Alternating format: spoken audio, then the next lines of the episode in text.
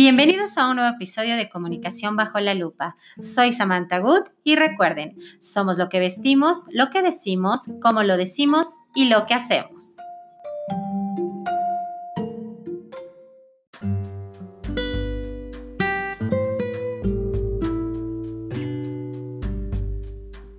Gracias por acompañarme a un nuevo episodio de Comunicación bajo la lupa. En esta ocasión voy a hacer un pequeño análisis del informe del segundo año de gobierno del presidente Andrés Manuel López Obrador. Simplemente quiero destacar que pues no hay una gran variación entre este mensaje y todos los demás del presidente. Cargado como siempre de mensajes que tratan de dividir, que confunden, que no aclaran, que no son específicos y siempre, siempre siguiendo la misma línea que lo ha llevado hasta donde hoy se encuentra. Tratando de dar el mensaje de que es primero los pobres, todo lo hago por ellos, porque antes todo era para unos cuantos y entonces el mensaje cargado de todo esto ya es redundante. Aquí lo interesante es que, bueno, más allá de los mensajes verbales, pues está la parte no verbal, la parte ambiental, todo eso que nos comunica sin hablar y que además logra tener un gran impacto en todos los que lo ven y lo escuchan y no somos a veces conscientes de este tipo de mensajes. Uno de ellos es, por ejemplo, que el lugar estaba prácticamente a oscuras y solamente se le iluminaba a él. ¿Qué quiere decir? Bueno, que él es el iluminado, él es el, el líder, el sabio y solamente la luz va hacia él. Había una, una silla también desocupada en el escenario, él estuvo parado y bueno, aquí entran eh, muchas especulaciones que sí, porque él eh, trata este, de mandar un mensaje basado en, en su filosofía masónica o eh, en, mil cuestiones, ¿no? La verdad es que en cuestiones de comunicación, lo que realmente trata de reflejar es de que él no está como en un trono, Él está levantado, Él está frente al pueblo, Él no se mantiene en una posición de poder, esa está ahí, la estoy mostrando sin decirlo, está allí, pero yo estoy aquí, que yo soy como tú, yo soy el pueblo, yo no estoy sentado en un trono básicamente, ¿no? Entonces puede haber muchas eh, especulaciones y muchas teorías del por qué estuvo así pueste, puesta esta silla de forma estratégica, pero bueno, yo les doy la que eh, yo considero que es la, correcta, puede ser, ahí yo se los dejo a ustedes a su, a su criterio.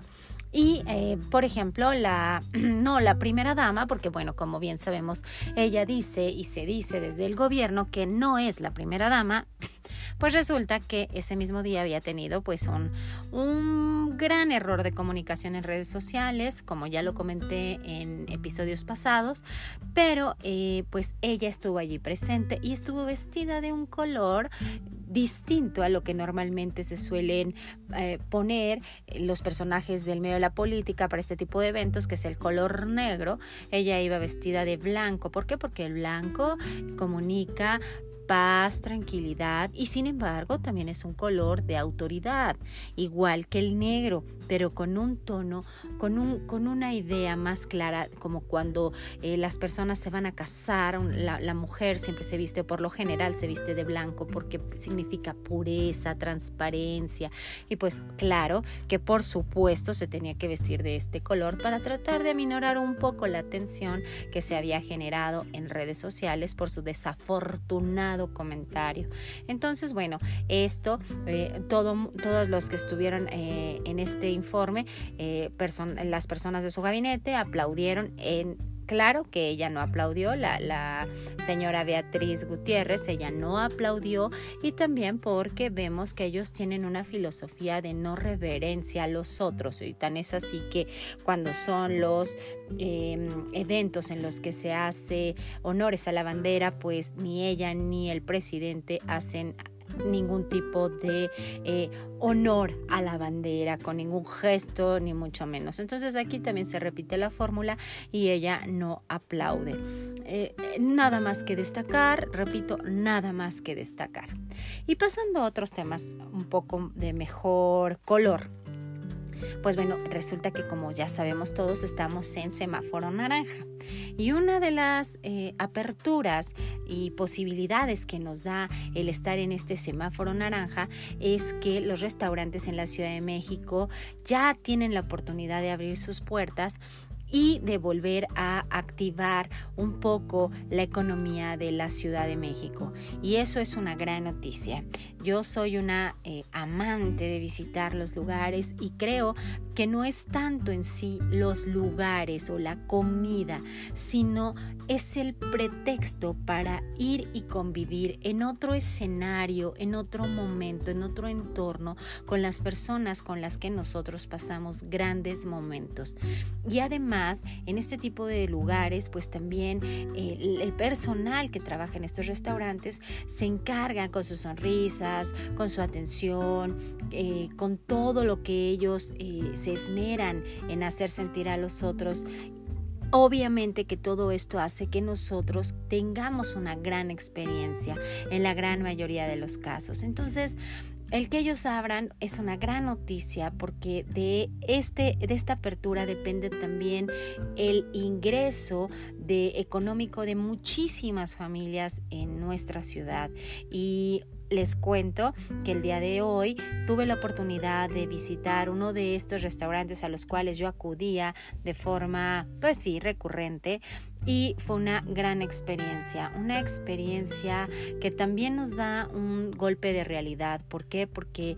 Eh, entramos a un lugar que está modificado, donde están las mesas separadas, donde están eh, separadas con plásticos, las meseras, el personal que trabaja en el restaurante, cubierto, guantes, ya no hay nada en las mesas de manera inicial como estábamos acostumbrados antes de esta situación de la pandemia, pero muy organizados, muy preparados, bien capacitados. Y eso, aunque regresemos con otros protocolos, por, por cuestiones de seguridad, finalmente es regresar, es vivir de nuevo la experiencia y créanme que se los comparto yo, el estar hoy desayunando en este lugar que, al que yo acudí el día de hoy, para mí fue una chispa, una gota de esperanza hacia lo que viene. Entonces, Sé que es un trabajo en conjunto, sé que es un trabajo de todos,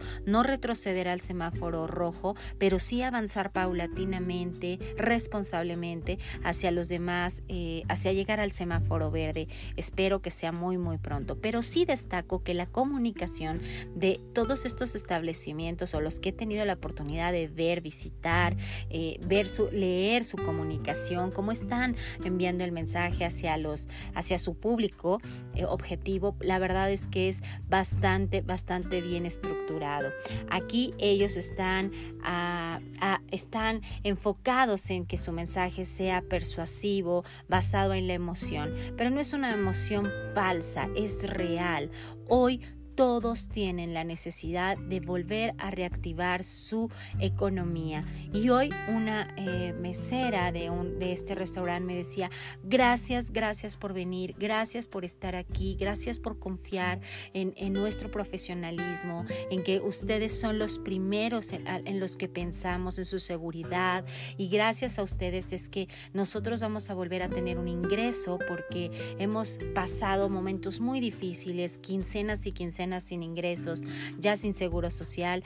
Y saben que me, me sorprendió, que me dijeron, y estamos conscientes de que no había manera de que el dueño del restaurante pudiese soportar esta situación. Cuanto lo pudo hacer, lo, lo, reflejó y nos apoyó, pero ya no había manera. Entonces, gracias por estar aquí. Se esforzaban, nos agradecían y de verdad que fue una gran experiencia. Y yo lo que les digo y los invito es, si pueden, si tienen la posibilidad de volver a asistir a alguno en algún momento de, de estos días, a alguno de estos restaurantes, que han formado parte también de su historia y de su experiencia, tanto culinaria como personal, social, profesional, porque en cuantos de estos restaurantes no hemos cerrado negocios, tratos, porque, y les voy a explicar por qué brevemente, por qué un negocio o un trato importante se logra por lo general fuera del lugar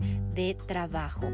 Puede ser un parque, un campo de golf, un partido de tenis, pero siempre, siempre, por lo general, es en un restaurante. Así que regresemos un poquito de lo mucho que hemos vivido en este tipo de lugares, apoyemos a todas estas personas, dejemos una buena propina y volvamos a vivir la experiencia de estar en un lugar distinto y compartir de manera inicial con la familia y paulatinamente convivir en un futuro cercano con amigos y con familia que no viva en, en nuestra casa.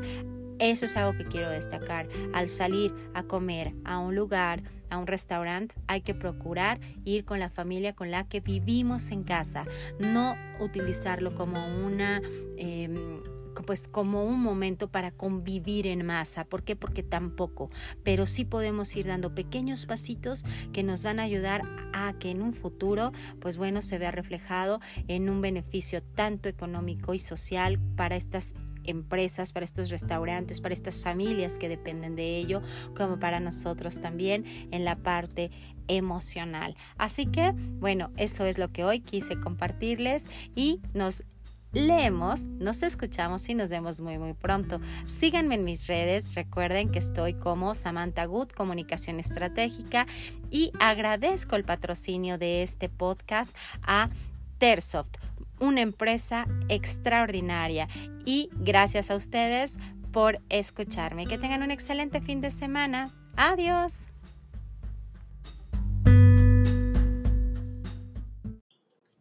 Los invito a que sigan este podcast y también a que me sigan en mis redes sociales. Estoy como Samantha Good, Comunicación Estratégica, en Instagram y en Facebook.